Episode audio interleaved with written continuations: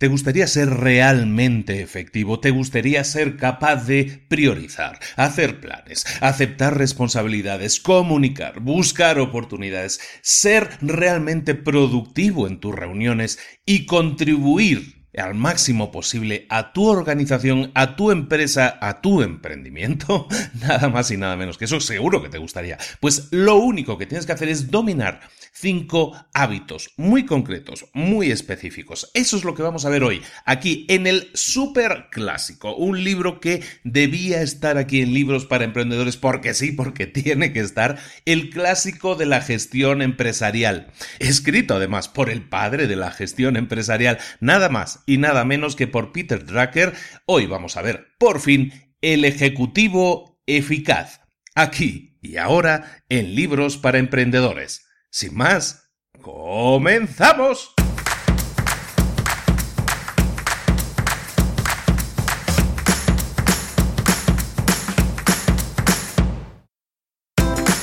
Bienvenidos al podcast Libros para Emprendedores para alcanzar el éxito en cualquier negocio que quieras emprender, debes formarte, debes estudiar, aprender para emprender. Y para ello, no hay nada mejor que un libro.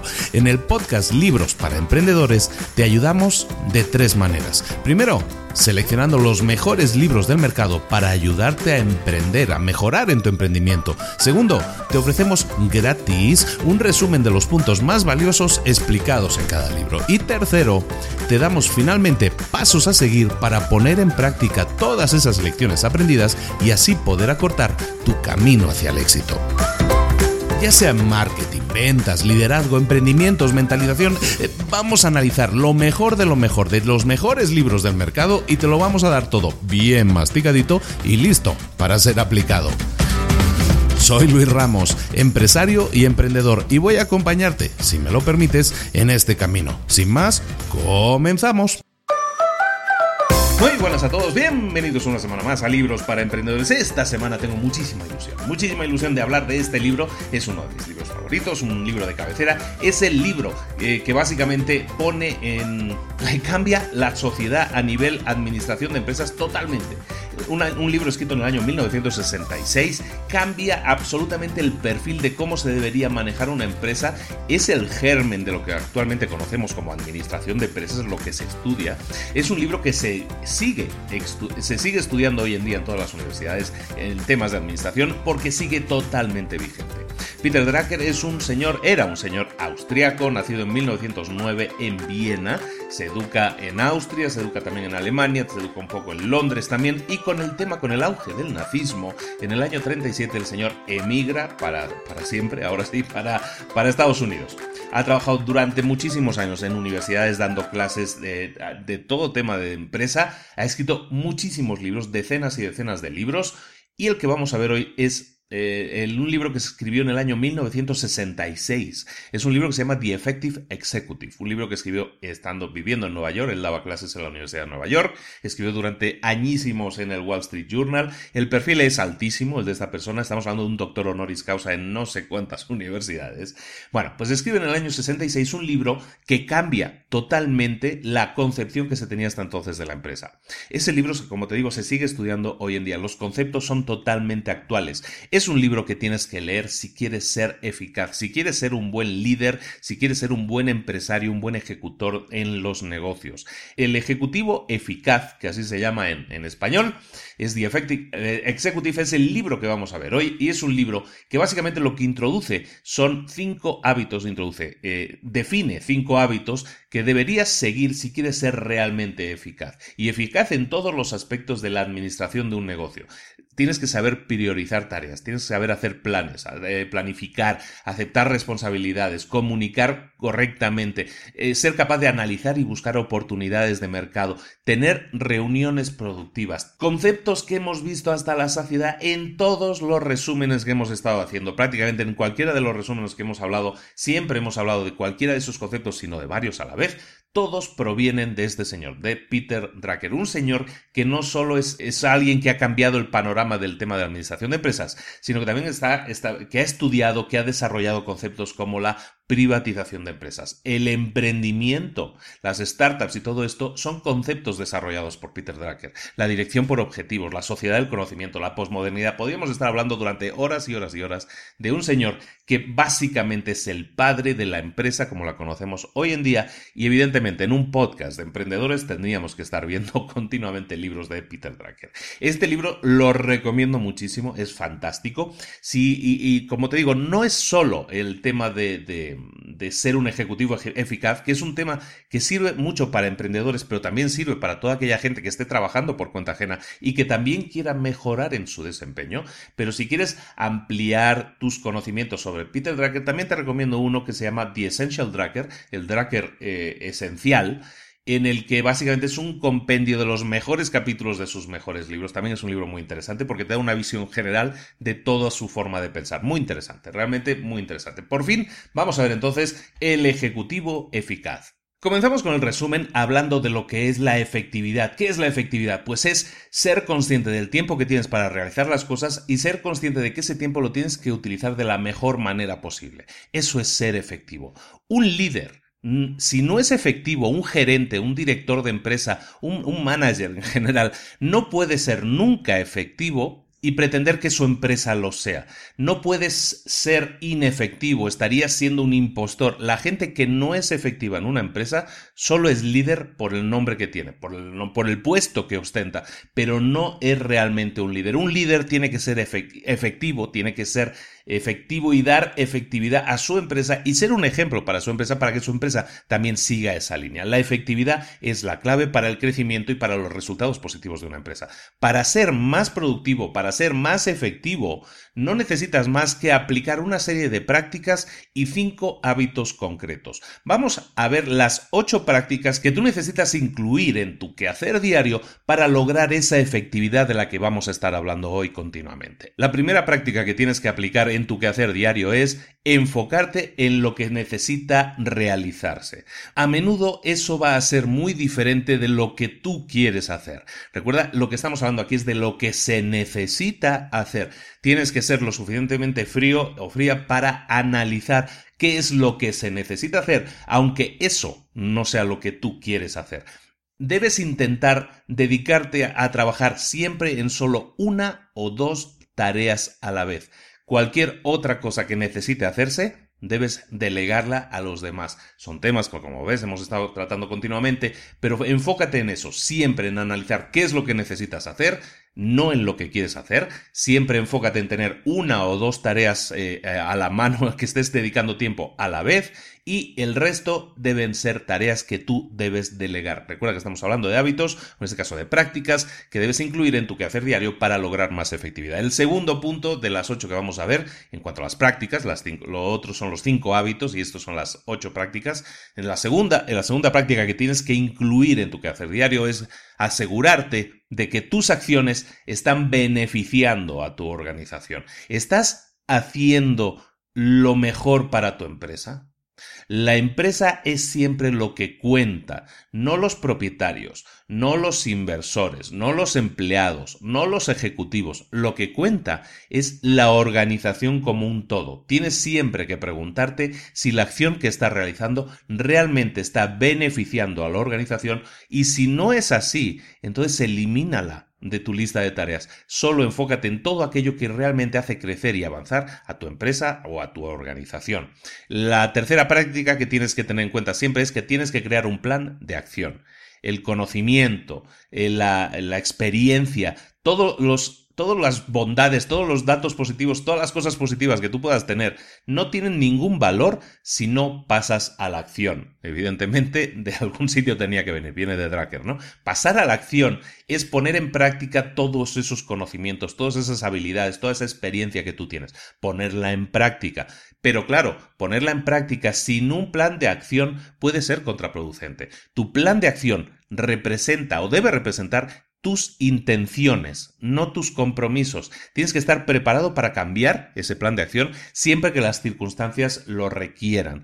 Periódicamente tienes que estar revisando ese plan de acción para asegurar que sigue sirviendo, que sigue siendo el plan que se alinea con los objetivos de la empresa. ¿De acuerdo? Entonces siempre tenemos que crear un plan de acción, es decir, toda una serie de acciones que tenemos que realizar, que tienen que estar en nuestra mano. Puede ser acciones que nosotros dirijamos, no que hagamos personalmente, pero tenemos que tener un plan de acción que diga tenemos que hacer esto, luego esto, esto depende de esto, es decir, tiene que haber acciones enlazadas. Ese plan de acción tiene que ser lo suficientemente Em, elástico como para poder ser cambiado y tiene que ser revisado periódicamente, eso es importantísimo, para corregir ese rumbo que normalmente siempre hay que hacer. La verdad, no conozco yo ningún plan de acción que no haya sido modificado. Entonces, un plan de acción es modificable por naturaleza. No te sientas mal porque los planes no se cumplieran. Simplemente sé lo suficientemente abierto de mente para poder corregir el plan de acción cuando haya impedimentos o cosas que hagan que tengas que cambiarlo. el cuarto punto, la cuarta práctica que deberías incluir en tu quehacer diario es asumir responsabilidad por tus acciones. Asegúrate que la gente a la que reportas y la gente que te reporta conoce el plan de acción y conoce todos los detalles de ese plan de acción, también las fechas límite, las fechas de entrega. Eso es sumamente importante, no solo a quien tú le reportas, sino la gente que te reporta a ti también tiene que ser consciente de ese plan de acción, de las fechas límite y de las fechas de entrega. ¿Por qué? Porque su trabajo también está implicado en un plan de acción. Por lo tanto, debes determinar siempre para cada acción quién la va a realizar, a quién afecta, quién debe estar informado, a quién hay que actualizar cuando haya cualquier cambio en el plan. Todo eso quiere decir comunicación, comunicación y comunicación y asumir responsabilidad por las acciones. La persona que esté encargada de determinar, determinar determinada acción en tal fecha o antes de tal fecha, tiene que hacerse responsable de eso. Y tú, como líder último, te tienes que hacer responsable de todo el proyecto. Asumir responsabilidad significa que si algo falló, tú eres el responsable, no la persona que está a tu cargo y que a lo mejor falló porque no entregó a tiempo. Eso es tu responsabilidad. ¿Era su responsabilidad acabarlo eso? Sí, pero tu responsabilidad es con el proyecto entero. Recuerda que tú reportas finalmente a tu empresa. Tú lo que quieres es que tu empresa crezca, por lo tanto, tú eres el responsable de que eso suceda y las acciones de la gente que está a tu cargo también son al 100% responsabilidad tuya. El quinto punto, la quinta práctica que tienes que hacer diariamente es comunicar tu plan, comunicar tus planes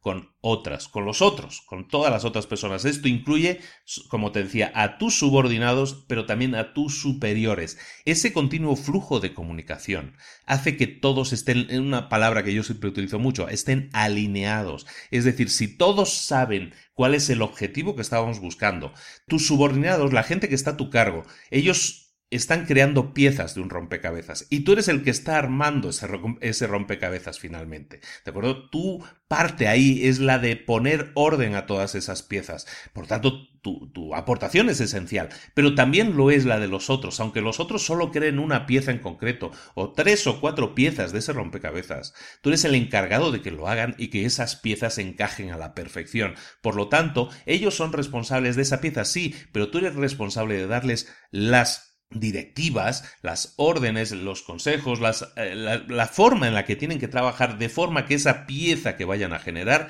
sea una pieza que encaje perfectamente en el todo que es ese rompecabezas, que al final es esa pieza, es ese proyecto que va a hacer que, este, que esta empresa, que este emprendimiento sume. Estamos hablando de la quinta, la cinco, era comunicar tus planes siempre a los demás, a los que estén por encima de ti y a los que estén por debajo de ti.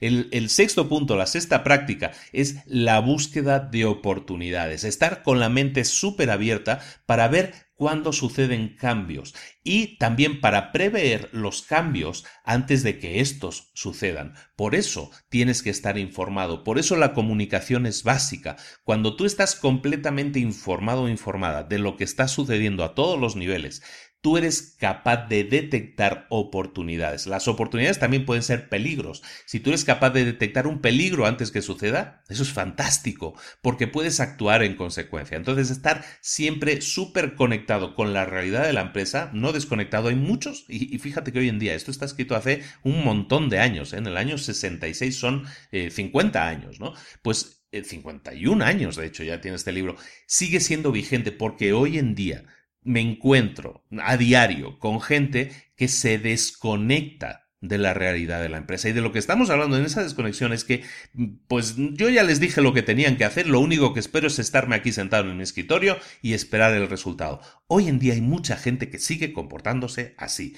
¿Cuál es el resultado de eso? Lo que siempre hablamos, ¿no? Tres de cada cuatro empresas que se crean se cierran al cabo de un año. ¿Por qué? Porque la gente no sabe ser ejecutora, no sabe ser efectivo, no sabe hacer que su empresa sea efectiva. Y recuerda que la efectividad empieza por uno mismo. Por lo tanto, la búsqueda de oportunidades nace de ver, de estar presente, de ser consciente al 100% de lo que sucede en la empresa, para de esa manera detectar oportunidades de negocio y también para ver oportunidades de corregir el rumbo para evitar problemas de a futuro. ¿De acuerdo? Entonces, importantísimo todas estas prácticas diarias, ¿no? La séptima práctica que te aconsejamos que, pongas en práctica en tu empresa es que hagas que las reuniones sean productivas.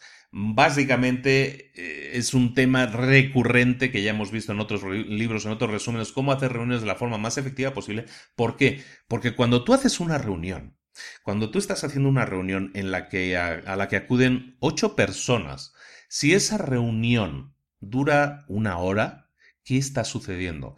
Que hay ocho horas de trabajo de la empresa que se han de alguna manera perdido. Puede que no, puede que el resultado de la reunión, si es realmente efectivo, ayude a que la empresa recupere no solo esas ocho horas que se han perdido, es una hora por cada uno de los presentes, sino que a lo mejor incluso se gane más. Ese, es el, ese debería ser el objetivo de una reunión. Por lo tanto, si tú eres consciente de lo que cuesta una hora de trabajo, porque tú deberías saber cuánto cuesta una hora de trabajo tuya, cuánto cuesta una hora de trabajo de cada uno de tus empleados. Entonces, cuando tú organices una reunión a la que acudan todos esos empleados, tú mentalmente puedes hacer un cálculo de cuánto dinero le está costando a la empresa esa reunión en concreto. Cuando tú eres consciente de eso, seguramente te vas a dar cuenta de que mm, a lo mejor no necesitamos hacer una reunión de una hora, a lo mejor con media hora le hacemos y reduces a la mitad ese gasto, o a lo mejor no necesitas hacer una reunión para acabar rápido, a lo mejor con un correo electrónico estás, estás utilizando ese tiempo de manera más efectiva para todos. Eso redunda en beneficios para la organización, eso redunda en que esa gente sea más productiva porque recordemos, la productividad también se basa en ciclos de trabajo. Si una persona está trabajando y tiene que interrumpir su trabajo para ir a una reunión que tú has organizado, eso va a romper su ritmo de trabajo. Por lo tanto, esa persona ya no va a ser tan productiva. Entonces, las reuniones son ladrones de tiempo, son ladrones de dinero para la empresa y tenemos que ser muy conscientes de que las reuniones se tienen que evitar siempre en la medida de lo posible porque así hacemos que la empresa sea más efectiva, que nosotros seamos más efectivos, que nuestros empleados o superiores sean más efectivos y al final que toda la empresa, eh, como un todo, como un conjunto, se beneficie de todo eso. ¿De acuerdo? El octavo punto, la octava práctica que te aconseja en el libro que pongas en práctica es que siempre orientes tu pensamiento a pensar en el nosotros, no en el yo. Lo que tú creas que es relevante para ti en una organización, en una empresa, no importa. Lo que importa, recordemos, es la organización en sí. Y una organización, por definición, es un nosotros, es un conjunto de gente, es un conjunto de esfuerzos. Por lo tanto, lo importante es siempre que pensemos en un nosotros, nunca en un yo. No seamos egoístas, siempre pensemos en la organización como un todo. Porque si si implantamos ese pensamiento en la empresa, y digo, ya no es un tema de egoísmo, de personal, de ego, ni nada de esto, si tú eres capaz de implementar en tu empresa el pensamiento del nosotros y no el pensamiento del yo, ¿qué es lo que va a suceder? No es que tú solo pienses como un nosotros, sino que todos en la organización piensen como un nosotros. Hemos hablado infinidad de veces de empresas que han crecido, que han disparado su crecimiento. En todos esos casos, las empresas se componen, sí, de trabajadores, mm, claro, se componen de trabajadores, pero cada trabajador que está alineado con los pensamientos de la empresa, que está alineado con la forma de pensar del nosotros, sabe que toda su aportación, toda su aportación diaria va en beneficio de la empresa. Cuando todos piensan igual, la empresa crece, pero como loca, o sea, no tiene otro objetivo, no tiene otra posibilidad que crecer, porque todos están alineados con la idea de que hay que crecer hasta arriba, hasta donde se pueda, porque toda aportación no es buena para mí, no es buena para mi sueldo, no es buena para el bono extra que voy a generar, no, es buena para el crecimiento de la empresa y ese crecimiento de la empresa es un crecimiento que nos va a beneficiar a todos, pero el objetivo tiene que ser siempre el crecimiento del nosotros, el crecimiento de la empresa, el crecimiento del grupo, el crecimiento del conjunto. Cuando enfocas el pensamiento de esa manera, cuando la persona que vayas a contratar en tu empresa tiene ese pensamiento, tiene esa idea, tiene esa forma de trabajar en equipo, cuando tú educas, porque también es un punto de educación, cuando tú educas a la gente que trabaja para ti para estar alineada con lo que es con lo que significa ser un nosotros. Es entonces cuando la empresa se convierte en un nosotros, la, la empresa se convierte en un todo y no estamos hablando, a ver, no estamos hablando de empresas grandes, gigantes, grandes corporaciones. Estamos hablando de ti que tienes una tienda pequeña con dos o tres trabajadores. Estamos hablando de ti que estás empezando y a lo mejor solo tienes otra persona trabajando contigo. O estamos hablando de ti que eres un solo emprendedor pero quieres crear una empresa, sabes que quieres crecer y sabes que necesitas hacerlo.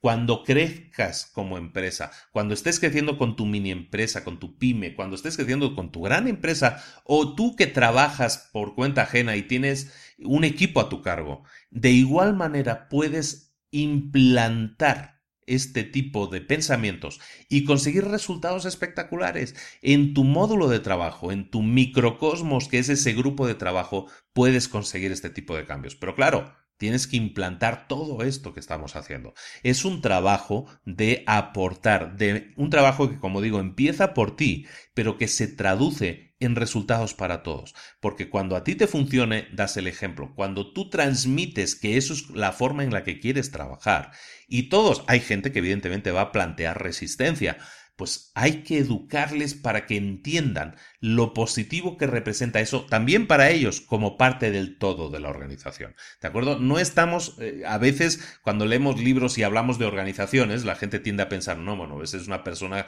está hablando de empresas de 500, de 1000 personas, de miles de personas.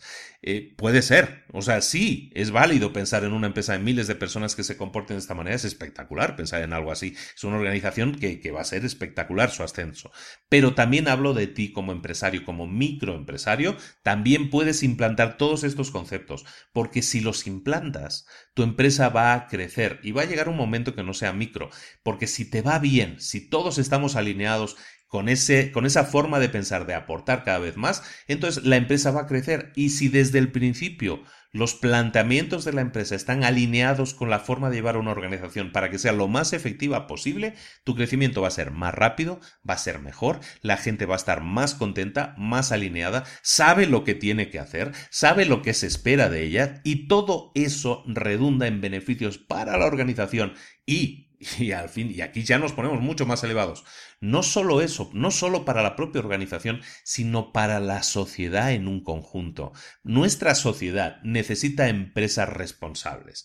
Nuestra sociedad necesita empresas efectivas, empresarios, empresas efectivas, trabajadores efectivos, para que todos sean eh, personas satisfechas que se sientan realizadas con el trabajo que hacen y saben que están aportando para un bien mayor, ya sea su empresa, ya sea su organización o ya sea a la sociedad en un conjunto a través de las aportaciones de la organización a la sociedad. ¿Por qué no decirlo? Es decir, todo esto redunda en que tengamos una sociedad mejor, más satisfecha y con un grado de calidad de vida y de satisfacción personal mucho más alto. Fíjate de lo que estamos hablando. Bueno, esas son las, los ocho, las ocho prácticas que deberías llevar a cabo. Te las recuerdo así de rápido. La primera, enfócate en lo que se necesita hacer, no en lo que quieres hacer. La segunda, asegúrate de que tus acciones están beneficiando a tu empresa, a tu organización. El tercer punto, debes crear un plan de acción. El cuarto punto, debes asumir la responsabilidad por tus acciones y por las de los tuyos. El quinto punto, debes ser capaz de comunicar tu plan a los demás. Tanto a los, que, a los que tú reportas como a los que reportan a ti. El sexto punto, tienes que estar siempre abierto, siempre pendiente de buscar nuevas oportunidades, de detectar nuevas oportunidades. El punto siete, debes conseguir que tus reuniones sean lo más productivas posible. Y el punto ocho, debes orientar tu forma de pensar al nosotros y dejar de pensar en el yo. Pues estas son las ocho buenas prácticas que tú deberías llevar a cabo en una, organización. En una organización siempre te vas a encontrar con obstáculos. Las cosas no son fáciles y cuanto más grande sea una organización, muchas veces te encuentras con más obstáculos todavía para ser efectivo. A pesar de esos obstáculos, hay cinco hábitos que puedes implementar, que puedes aplicar a tu forma de trabajar diaria que te van a hacer completamente efectivo a pesar de los obstáculos. Hay muchas veces que eh, obstáculos de los que estamos hablando pueden ser, por ejemplo, el, el, que no eres dueño de tu tiempo. Muchas veces el tiempo, de, el tiempo de un ejecutivo en una organización no es suyo, sino que depende de la organización. Hay, hay, gente que demanda de su tiempo continuamente y eso es un obstáculo constante, ¿no? O muchas veces, por ejemplo, en el libro habla mucho de que en Estados Unidos, que es donde está escrito el libro y este, en el que se basa, con los ejemplos que se basa, muchas veces la gente que ha crecido hasta ser un ejecutivo viene de una determinada área. Y esas personas que vienen de una determinada área tienden a prestarle más atención a la área de la que son originarios. Ese es un problema también para la empresa y le llaman operacionitis en el, en el libro. Y ese es uno de esos problemas que pueden eh, ser enemigos de que tú seas efectivo. Porque si tú te enfocas en donde trabajan más tus amigos que, en el resto de la empresa como un todo, entonces estás dejando cojo, eh, coja la atención que le estás dando al resto de, de departamentos en una empresa, ¿no? Y luego muchas veces las organizaciones son como silos independientes, El departamento de contabilidad, el departamento legal, el departamento de recursos humanos, el departamento de Tecnologías de la Información. A menudo trabajan como si fueran empresas separadas. Ese es un gran problema para la organización porque esa falta de comunicación hace que cada bloque, cada empresa, ahora sí cada subempresa dentro de esa empresa, tenga metas diferentes, pueda tener metas diferentes. Entonces, cuando eso sucede, es muy difícil para el CEO, para el director de la empresa, para el encargado de la gestión total de la empresa el ser capaz de combinar todos esos esfuerzos diferentes porque las metas que tienen cada uno pueden llegar a ser diferentes. Por lo tanto, todos esos son puntos que tienes que tener en cuenta a la hora de, ver, de identificarlos como problemas y por lo tanto ser consciente de que los cinco hábitos que vamos a ver ahora son realmente efectivos para romper con estos problemas, con estos peligros y tener resultados mucho más positivos. Vamos a ver los cinco hábitos.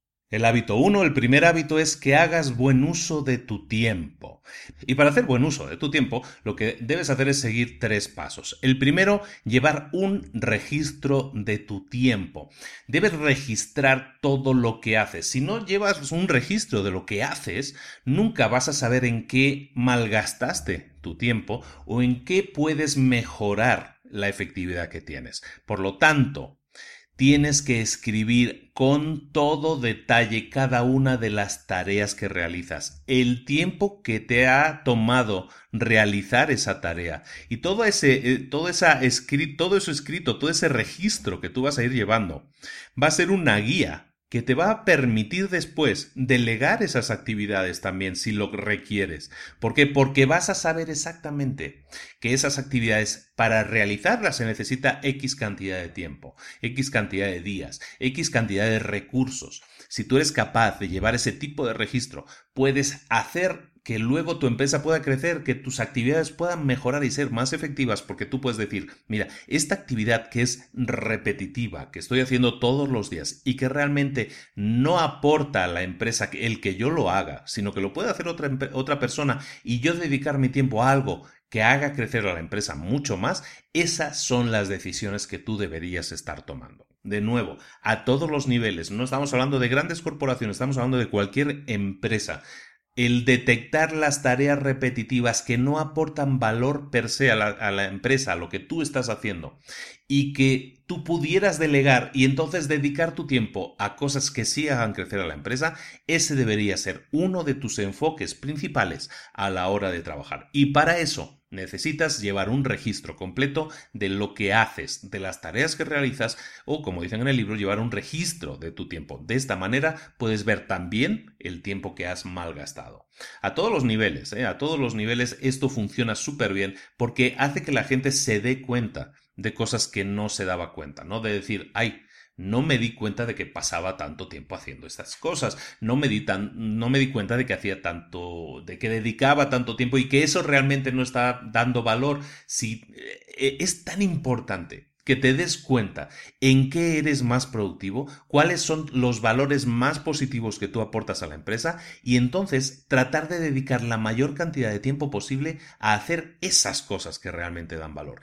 Todo lo demás y estamos, seguramente ahora estás pensando en cosas que tú realizas al cabo del día que no deberías estar realizando, que no es productivo que tú las hagas, que si tú no tuvieras que hacerlas, tendrías tiempo para hacer cosas realmente importantes. Eso pasa a todos los niveles, en todas las empresas, sean pequeñas, sean grandes, sean medianas.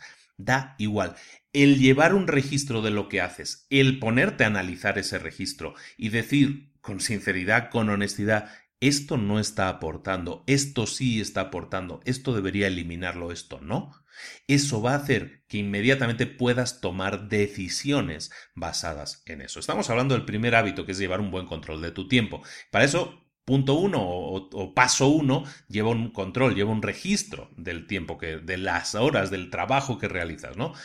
El segundo punto que tienes que tener en cuenta para llevar un hábito correcto en la gestión del tiempo es que debes ser un, precisamente eso, un gestor de tu tiempo. Debes tener un buen sistema, un buen sistema que te permita proteger tu tiempo. Me encanta la idea de proteger tu tiempo, porque si tú no eres capaz de proteger tu tiempo, el, la vida la empresa, el, movimiento diario de la empresa se va a encargar de llevarlo por ti. Y eso es lo que no debes eh, permitir. Si tú no llevas un control de tiempo, no proteges tu tiempo, va a llegar alguien y te va a pedir una reunión. Va a llegar alguien y te va a decir, oye, tienes 10 minutos para que tenemos que comentar una cosa. Va a llegar una llamada de teléfono, va a llegar lo que sea y se van a quedar con todo tu tiempo. Y va a llegar el final del día y te vas a sentir fatal porque no avanzaste, estuviste totalmente reactivo a lo que pasaba con con el día a día de la empresa y pues, si alguien te necesitaba, fuiste. Si alguien te necesitaba ya, pues, pues fuiste. Pero fuiste siempre porque alguien te reclamó la atención. Esa no es la manera de funcionar. Evidentemente eso no es efectivo. ¿Qué es lo efectivo? Es tener un sistema que proteja tu tiempo. Algo tan simple como una agenda en la que tú reserves tiempo para toda una serie de tareas, y hablamos muchas veces también de las tareas que son importantes pero no urgentes, que pueden ser las tareas que realmente hagan crecer una empresa. Eso es lo que tienes que hacer, eso es lo que tienes que proteger. Ese tipo de, ese tipo de tareas que son realmente importantes porque van a hacer crecer los resultados de la empresa son las tareas que tienes que proteger. Crea una agenda, ten a alguien que gestione el tiempo adecuadamente para que asumas que, que ese tiempo es para ti para hacer crecer la empresa, para dedicarlo a una tarea realmente efectiva. Cuando lo proteges, y hemos hablado hace un par de programas también de la gestión del tiempo, de cómo hacerlo, ¿no? Hay gente que es más efectiva trabajando en, pomodoros, ¿no? Por ejemplo, que eran de 25 minutos, o en bloques de una hora y media, o bloques de dos horas. Hay, hay mil técnicas, ¿no? Tú tienes que ver aquella que se ajuste mejor a ti, pero tienes luego que proteger el tiempo. Si tú sabes que de 9 a 11 van a ser tus dos horas de trabajo, o que los pomodoros los empiezas de 9 a 9.25, bueno, pues concéntrate en ese tiempo, protege el tiempo, es fundamental que lo protejas y que sepas que en ese, en ese momento de trabajo a lo mejor hasta desconectas los teléfonos para que tu tiempo sea realmente efectivo. Si tú eres capaz de proteger tu tiempo de esa manera, los resultados aumentan y si los resultados aumentan, toda la empresa como un todo se beneficia, incluso esas personas que querían, entre comillas, robarte esos cinco minutos de tiempo. El tercer punto, el tercer paso que debes seguir para dominar el control de tu tiempo es lo que en el libro llaman consolidar el tiempo. Y consolidar el tiempo tiene que ver con algo muy importante, que es la autodisciplina. Si tú eres un ejecutivo en una empresa, un dueño, un empresario, un, un solo emprendedor, da igual tú sabes que eres dueño de, a lo mejor si trabajas 8 o 9 horas al día, Tú sabes que eres dueño de un 25% de tu tiempo como máximo. Sabes que tienes eh, una serie de reuniones, sabes que tienes que hacer una serie de tareas fijas cada día y sabes que al final el tiempo para ti, realmente para dedicar a las labores de crecimiento, a las cosas realmente importantes, a lo mejor es solo un cuarto de tu tiempo total, ¿no? Son dos horas al día o tres horas al día. Consolidar el tiempo se refiere a que intentes consolidarlo, que intentes juntar todos esos tiempos libres que tú tienes, hacerlos que sean tiempo que esté juntos. Es decir, si tú sabes que al día tienes dos horas y media libres para realmente dedicarlo a tareas que hagan crecer la empresa, haz que esas dos horas y media estén pegadas, que estén juntas, que estén consolidadas, que estén consolidadas, que sean dos horas y media de trabajo continuado. Entonces es cuando realmente la productividad aumenta, los resultados aumentan, la efectividad aumenta. El resto del día ya lo tenías copado con reuniones, llamadas, lo que sea, control de, gente, de seguimientos, de correos electrónicos, de lo que sea. Está bien, está bien, lo tienes que tener, lo entiendo. O sea, la gente no puede delegarlo todo al 100%. Pero si eres dueño de esas dos, tres horas al día que normalmente todos deberíamos ser capaces de tener, es entonces cuando tienes que pensar en consolidarlas, juntarlas, básicamente, y entonces hacer el mejor uso de ellas, como hemos visto, ¿no? En temas de productividad, luego esas dos horas y media o tres horas que sean realmente productivas, desconéctate del mundo, dedícate a producir al 100% y vas a ver cómo los resultados aumentan. Si esta forma de trabajar la consolidas también con el resto de gente que trabaja en tu empresa, vas a ver que los resultados aumentan espectacularmente. Ese es el primer hábito que tienes que tener en cuenta, ¿no? El de la gestión del tiempo, el de conocer tu tiempo, como le llaman en el hábito. El segundo hábito se llama ¿cómo puedo contribuir? Y este es un hábito fantástico porque te obliga a pensar en el nosotros que estábamos hablando, ¿no? Te obligan a pensar en el crecimiento de la empresa. Cambia el enfoque totalmente de cómo tú debes pensar en la empresa y en las actividades del día a día de la empresa. Un gestor de ventas, por ejemplo, un director de ventas. Si tú eres el director de ventas, tú como trabajo, si quieres ser realmente efectivo, tu trabajo no es dirigir el departamento de ventas. Si tú eres el, y lo mismo el de recursos humanos, el trabajo de una persona que dirige un departamento no es dirigir el departamento, aunque parezca una tontería decirlo, pero el trabajo de alguien que dirige el departamento de ventas, por ejemplo, es asegurarse de que los productos de la empresa se venden no dirigir el departamento, sino enfocarse en el resultado que se espera que tenga la empresa y del cual esa persona es responsable en mucha parte o incluso responsable directo. Por lo tanto, no nos quedemos en la individualidad, no nos quedemos en que yo soy el director del área de ventas, entonces yo dirijo a la gente de ventas. No, ese no es tu trabajo y ese también es un enfoque que sucede mucho y que uno probablemente en tu empresa estás harto de escuchar en muchos casos, ¿no? Ojalá no sea así, ¿no? Ojalá las cosas vayan cambiando. Pero el departamento eh, tu trabajo como gestor de un departamento, como director de un departamento en este ejemplo, no es dirigir el departamento, sino asegurarte que eh, lo que produce tu empresa se venda, porque al final ese es el objetivo de cualquier empresa, es producir ventas, ¿no? Entonces, enfócate en que los resultados de la empresa sean a través de las actividades que tú puedas realizar. Entonces, tú, director de departamento de ventas, no diriges un departamento de ventas, sino que eres responsable de que los productos de esa empresa se vendan. Si tú eres el contable y quieres ser un contable efectivo, tú no te tienes que limitar a hacer que cuadren los balances de, la, empresa, los balances contables. No, en vez de eso, lo que tú tienes que ser capaz de hacer es ser capaz de proveer información financiera que pueda ayudar a que la compañía, a que la empresa opere con más beneficios. Ese es tu trabajo como contable en esa empresa. No simplemente hacer que los números cuadren. Eso es, un, es una, tarea matemática. Lo que buscan en el libro es que sembremos la idea de que los, eh, las empresas se componen de gente pensante, de gente que debe pensar y aportar cosas positivas eh, a través de su propio crecimiento, a, través de su, de su, propio pensamiento. Por lo tanto, y este ejemplo del contable me, me gusta mucho también, lo ponen en el libro, es que tú no te limites a cuadrar balances, limítate a pensar cómo puedo aportar yo, qué información puedo aportar yo, información financiera en este caso, porque yo soy el contable, pues si mi información financiera puede ser eh, formateada de alguna manera, puedo investigar en los datos que está generando la empresa y de esa forma asegurarme de que haya puntos que a lo mejor en los que estamos no estamos siendo efectivos, estamos perdiendo dinero y yo como contable puedo identificarlos, generar un informe y hacer que la empresa sea consciente de que existe ese problema y por lo tanto evitarlo o corregirlo y hacer que la empresa funcione mejor o genere más beneficios.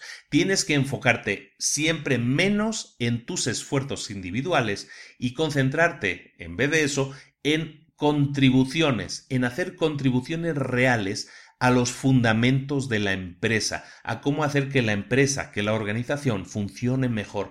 ¿Verdad que suena fantástico que alguien trabaje de esa manera? Pues tú como empresario, tú como emprendedor tienes, tú eres, ahora, si eh, hablemos de emprendedores, solo de emprendedores, si tú eres un emprendedor, que quiere eso, o sea, tú me estás escuchando y estás diciendo, eso suena fantástico, ¿dónde consigo gente así? Gente así la hay en todas partes. El gran mito es que la gente, es que existe muy poca gente que le guste trabajar.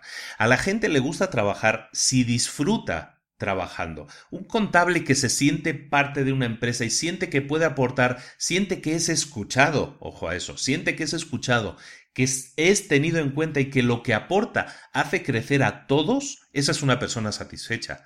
Y eso tú lo puedes cultivar. Todas las personas son buenas por naturaleza, pero tienes que buscar la bondad, porque si no, pues muchas gentes pues tienden a la procrastinación, es decir, a dejar para después lo que, lo que no es tan urgente. Si tú eres capaz de cultivar esa forma de pensar, y recuerda, eso empieza por uno mismo, si eres capaz de sembrar esa forma de pensar y buscar a las personas que piensen de la misma manera y en las que no piensen igual, educarlas para que empiecen a pensar de la misma manera, entonces vas a ver cómo todas empiezan a contribuir. Y de repente como decíamos antes hablando del rompecabezas, el rompecabezas, las piezas empiezan a encajar. Y cuando las piezas empiezan a encajar, y yo he visto empresas, ¿eh? yo he visto empresas con líderes carismáticos que siembran esto y que obtienen esos beneficios. Y hay empresas con gente que dejó de trabajar en esa empresa hace 10 años y que siguen recordando lo bien que se lo pasaban en esa empresa, aunque trabajaran muchas horas, ah, estaban aportando, estaban haciendo, estaban contribuyendo, que es de lo que se trata en este segundo hábito. Es algo que tú como dueño de empresa, tú como empresario tienes que sembrar. No se trata de que voy a mm, voy a entrevistar a gente hasta que encuentre a alguien que sea así. La gente no la encuentras así en las entrevistas. Esta gente que, que contribuye y que hace crecer la empresa es algo que tú cultivas. Por lo tanto, empieza por ti mismo, empieza a cultivar esa, esa forma de trabajar, transmite esos valores a la empresa todos somos personas de valores. A lo mejor la, gente que tienes trabajando ahora tiene unos valores diferentes y cultiva los valores que tú quieres para la empresa. Y vas a ver cómo ellos mismos empiezan a descubrir las ventajas de este método, las ventajas de dejar de pensar en sus esfuerzos individuales y centrarse en sus contribuciones, dejar de pensar en trabajar y empezar a pensar en contribuir. El segundo hábito que hemos dicho entonces se llamaba así, ¿cómo puedo contribuir? El tercer hábito se llama haz que tus fortalezas sean productivas. Las fortalezas de cada persona son los más grandes activos que puede tener una empresa. Que cuando hablamos de, fortalezas hablamos de habilidades, experiencias, conocimientos, la personalidad incluso. Esos son los activos de cada persona, son las fortalezas de cada persona. Si los sumamos y buscamos las fortalezas de cada persona, eso, todo eso sumado, suma para que la, la empresa sea más fuerte, sea incluso más poderosa. Un ejecutivo eficaz siempre va a estar intentando construir su empresa a base de las fortalezas, de las propias y de las de sus empleados. Y eso empieza desde el momento en que vamos a contratar a la gente. Cuando contrates a la gente, no intentes evitar las debilidades de las personas. Lo que tienes que hacer es enfocarte en maximizar las, las fortalezas. Toda persona que contrates va a tener fortalezas y debilidades. Lo que tienes que hacer es centrarte en sus fortalezas y hacer que esa persona crezca en lo que es buena. no cultivemos empresas en las que los empleados son buenos, intentemos que sean buenos en todo, entonces vamos a tener empleados mediocres. Si un empleado es brillante en algo, vamos a fortalecer eso, vamos a sembrarle, vamos a decirle, vamos a animarle a que siga creciendo en ese sentido. De esa manera, aunque esa persona a lo mejor socialmente, en este caso, eh, o sea, es muy buena con, con computación o en programación o en lo que sea, pero es muy débil en, debilidades en, en habilidades sociales, es débil, bueno, no importa, vamos a centrarnos en lo bueno que esa persona tiene, vamos a obtener de esa persona lo máximo, en qué es brillante. Tienes que detectar las fortalezas de la gente asegurarte de que esas son realmente las cosas en las que es más poderosa esa persona y centrarte, centrarte en que esa persona se centre en eso. Aunque suena así como algo, centrarte en que esa persona se centre en eso es hacer que esa persona se enfoque solo en las tareas que, en las que es realmente productivo, que son sus fortalezas. Vamos a decir una verdad como un templo. En los negocios, lo que cuentan son los resultados, no cuenta otra cosa. Por lo tanto, para que una empresa tenga los mejores resultados posibles, Céntrate siempre en las fortalezas de las personas. De esa manera, los empleados actuales y futuros que puedas tener siempre van a ser evaluados por las cosas que les distinguen, que les hacen mejores, por aquellas cosas en las que son fuertes y por aquellas cosas que son las que más van a aportar valor al crecimiento de la empresa y por lo tanto a los resultados de la empresa. Este era el tercer hábito. Haz que las fortalezas sean productivas. El cuarto hábito, se llama Primero lo primero.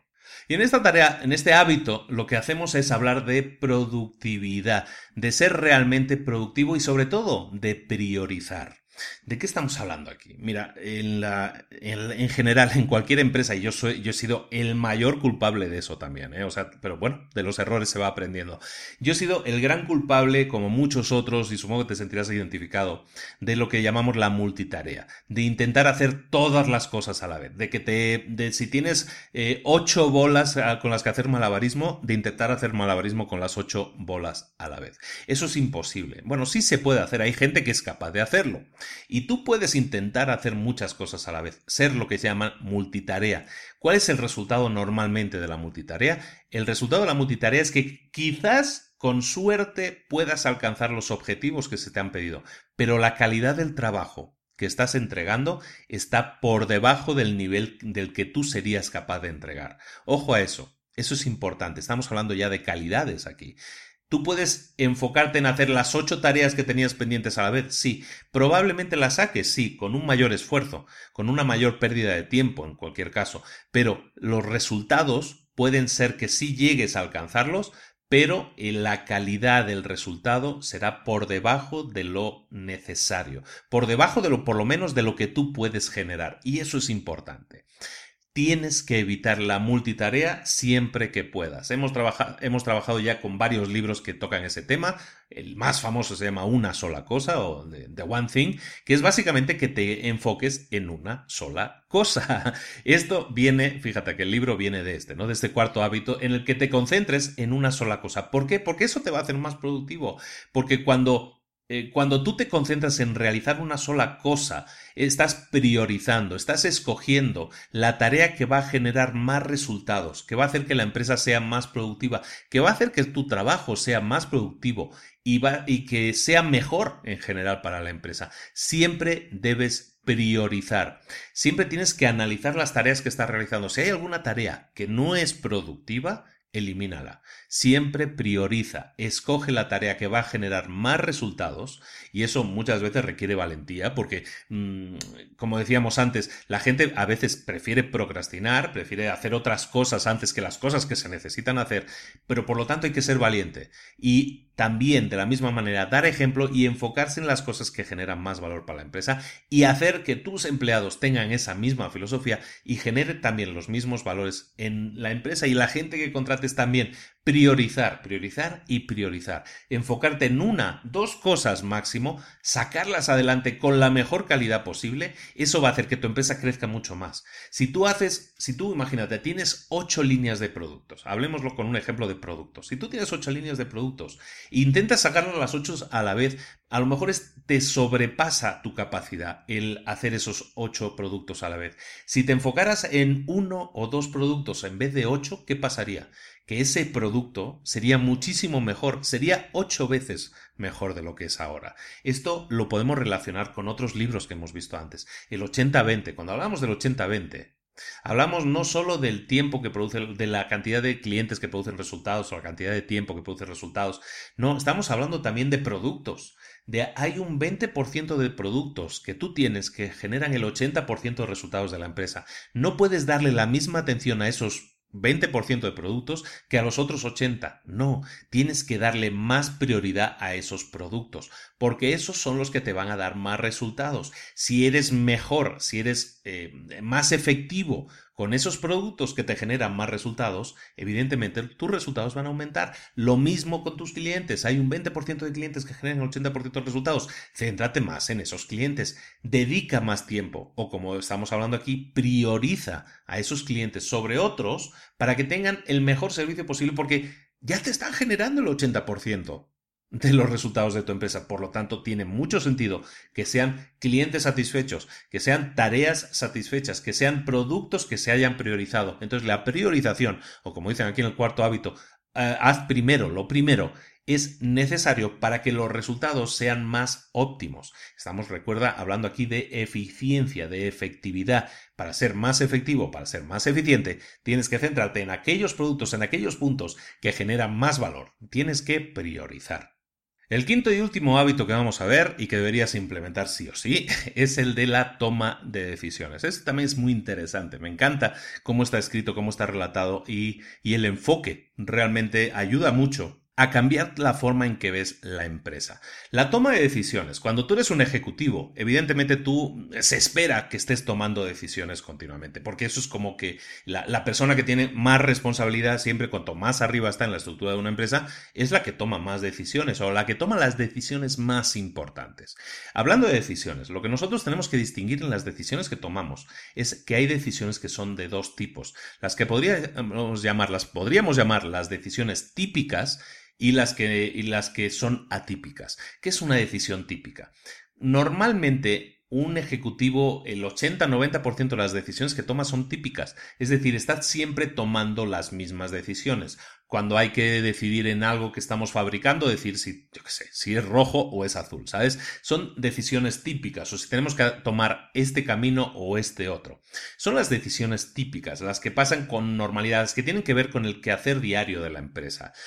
Esas decisiones típicas deberíamos ser capaces de sustituirlas por reglas, principios y procedimientos. Esto es muy importante. Cuando tú eres capaz de detectar cosas que suceden habitualmente, decisiones en este caso que tú tomas habitualmente y tú sabes que siempre se toma el mismo tipo de decisión, entonces lo que tienes que hacer es eliminar esa toma de decisiones como tal, es decir, que no vengan a ti para que tomes esa decisión, sino crea una regla, un principio, un procedimiento, una forma de hacer, un sistema, finalmente, que haga que la gente sea capaz de tomar esa decisión por sí misma. Bueno, que no la tenga que tomar, sino que sepa que hay un principio, hay un procedimiento que indica que siempre que suceda eso hay que tomar esta decisión. Entonces, estás eliminando muchísimo del tiempo que tú dedicas en la empresa a, tomar decisiones que realmente no son decisiones que tengas que tomar, porque son las decisiones, llamémosla, típicas, que puedes sustituir con procedimientos o con sistemas eso, eso, hace que seas tremendamente efectivo. Tienes que distinguir, efectivamente, hay otras decisiones que son atípicas. En el ejemplo que te ponen en el libro, por ejemplo, hablan de, de que cuando tienes que tomar decisiones típicas es, por ejemplo, si tú tienes una, una empresa y tienes que estar tomando decisiones que tienen que ver, como te digo, con el quehacer diario de la empresa, ¿no? Oye, que se estropeó una máquina, bueno, pues tenemos que poner en marcha la máquina de reserva. Ese tipo de decisiones, ¿no? Son cosas que suceden habitualmente, eso puede ser un procedimiento que esté por escrito y entonces ya no tienes que tomar esa decisión. Pero, por ejemplo, ¿qué hacer cuando hay un apagón, ¿no? Cuando hay un gran apagón. Te lo pone el ejemplo en el libro. ¿Qué tienes que hacer cuando hay un gran apagón en la ciudad que afecta a todos? Eso es un evento que es de por sí atípico. Y entonces lo que necesita un evento atípico son decisiones atípicas. tienes que ser capaz de detectar cuando un evento, que este es un evento muy, muy salvaje, ¿no? O sea, que hay un gran apagón, no es normal, pero puede haber decisiones que son atípicas y tienes que detectarlas y saber entonces que no conviene aplicar ahí las reglas establecidas. Tú eres el que crea reglas, el que crea procedimientos, pero son para las decisiones típicas. Una decisión atípica no se puede solucionar con un procedimiento habitual. A eso es a lo que voy, ¿de acuerdo? Entonces, ser capaz de distinguir entre situaciones genéricas o situaciones extraordinarias es la base de que un ejecutivo sea realmente efectivo a la hora de tomar decisiones.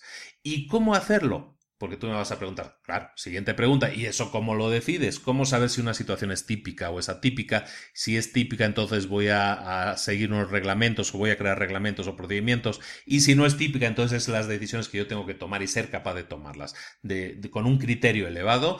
Eso se basa en la, la toma de decisiones en general, se basa en los datos.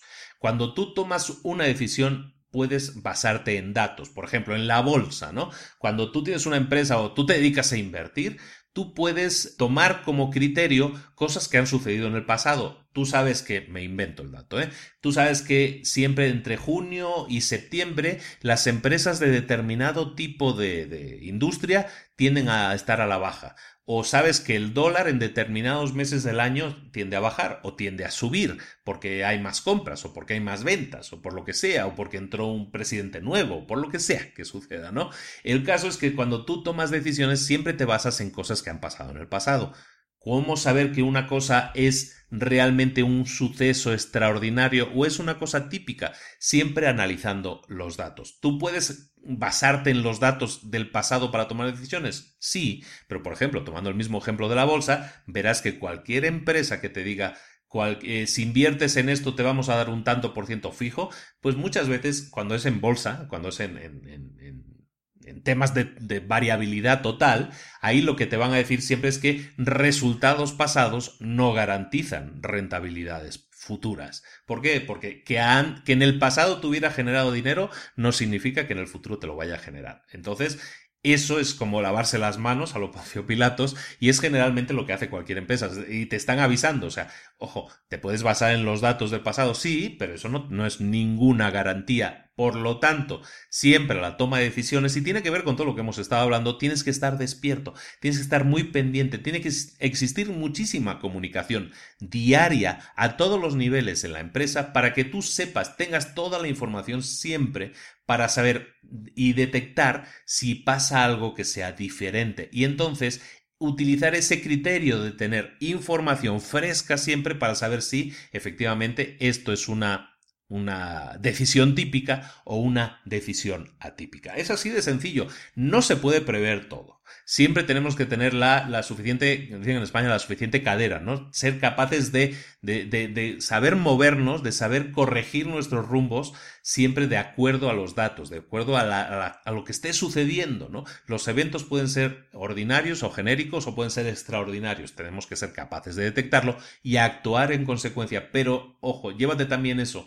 En la toma de decisiones, el 80-90% de tus decisiones siempre son las mismas. Si tú eres capaz entonces de crear principios, procedimientos, reglas que sirvan a los demás para que esa decisión no la tengas que tomar tú, sino que ya no sea una decisión, sino sea simplemente una forma estándar de trabajar, eso le hace mucho bien a la empresa, hace que sea más efectiva y hace que tu tiempo sea mucho más efectivo porque lo puedes dedicar a cosas que realmente puedan hacer crecer la empresa, que eso es lo que nosotros buscamos. En general, en este libro, ya estamos terminando, es que en este libro y en la vida todo depende de ti, todo depende de tu actitud. Lo que hablan en este libro es de lo que buscamos cuando hablamos de ejecutivos efectivos o que se, o que se muevan con efectividad. Lo que buscamos es gente que piense, básicamente gente que piense. Todo se reduce a eso. Pero claro, nosotros no podemos exigir que la gente piense, nosotros tenemos que animar a que la gente piense. Y eso lo podemos hacer evidentemente con una cultura en la que se respete la opinión de los demás, en que se valore y se tenga en cuenta la opinión de los demás, en que se genere esa sinergia en la que haya comunicación entre todos los empleados y que esa comunicación genere resultados más positivos para el todo. El todo es la empresa. Estamos creando ese microcosmos, esa, pequeña entidad que es la empresa, pequeña o media o grande incluso, en muchos casos, pero esa organización pretendemos que sea lo más efectiva posible y para eso tenemos que lograr que todos los miembros de la organización aporten, sumen, pero ojo, no podemos exigirlo, tenemos que propiciarlo. Tenemos que hacer que en la empresa, cuando alguien hable, se le escuche. Y tú como jefe, tú como empresario, tú como emprendedor, tienes que sembrar eso para poder recoger los mayores resultados posibles en tu empresa o en tu emprendimiento.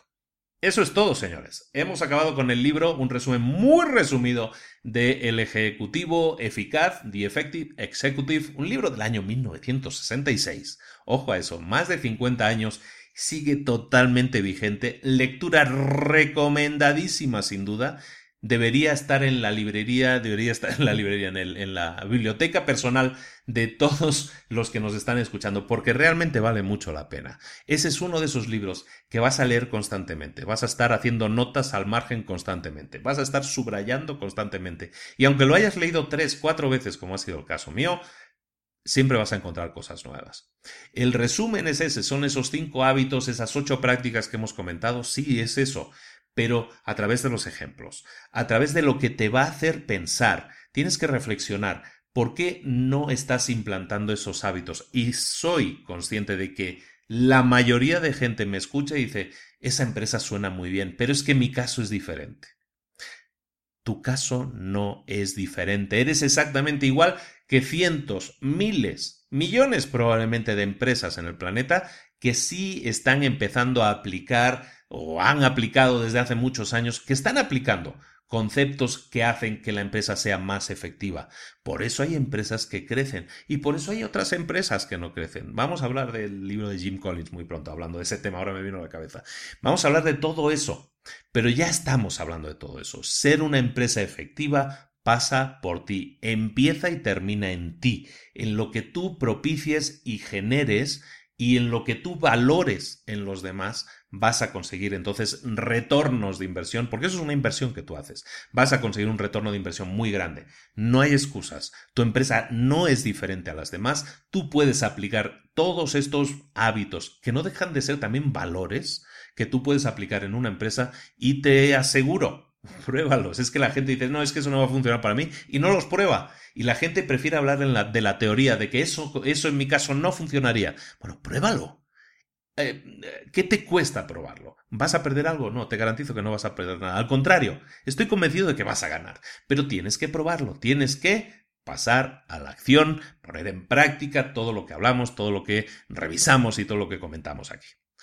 Muchísimas gracias por la atención, muchísimas gracias por estar ahí, por seguir haciendo de este podcast una, una cosa maravillosa que sigue creciendo, que está evolucionando, en la que una herramienta que nos sirve para sembrar conocimiento, para sembrar ideas, para hacer que la gente se anime a pasar a la acción, a dar pasos, más pequeños o más grandes, pero que dé pasos en pos de sus sueños, que busque cumplir sus sueños. Sus realidades pueden ser muy diferentes si se ponen a buscar sus sueños.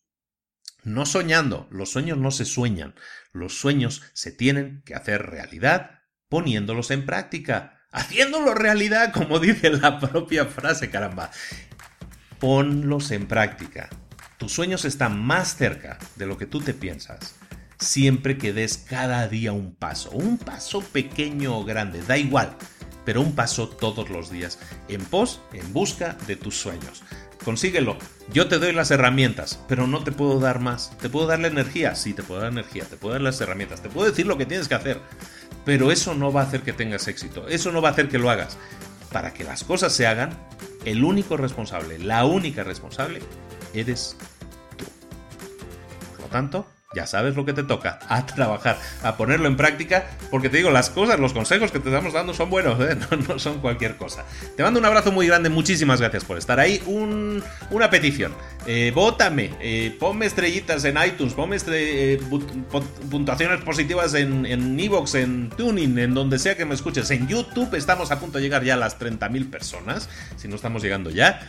Con lo cual estamos creciendo, creciendo, creciendo. Sigue votando, sigue escuchando, sigue recomendando, sigue aprobando o desaprobando lo que hacemos, pero sigue opinando. Sigue opinando porque tus opiniones llegan.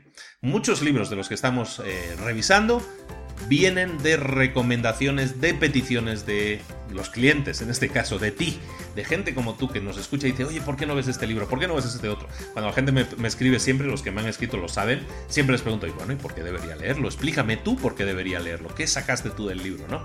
Eh, acostúmbrate a ese pensamiento crítico también. Es importante que en lugar de pedir, pedir, pedir, te acostumbres a pensar, pensar, pensar y sacar lo mejor de ti, porque hay mucho bueno en ti todo se trata de que pases a la acción. Muchísimas gracias a todos, un abrazo grande, nos vemos la próxima semana en Libros para Emprendedores.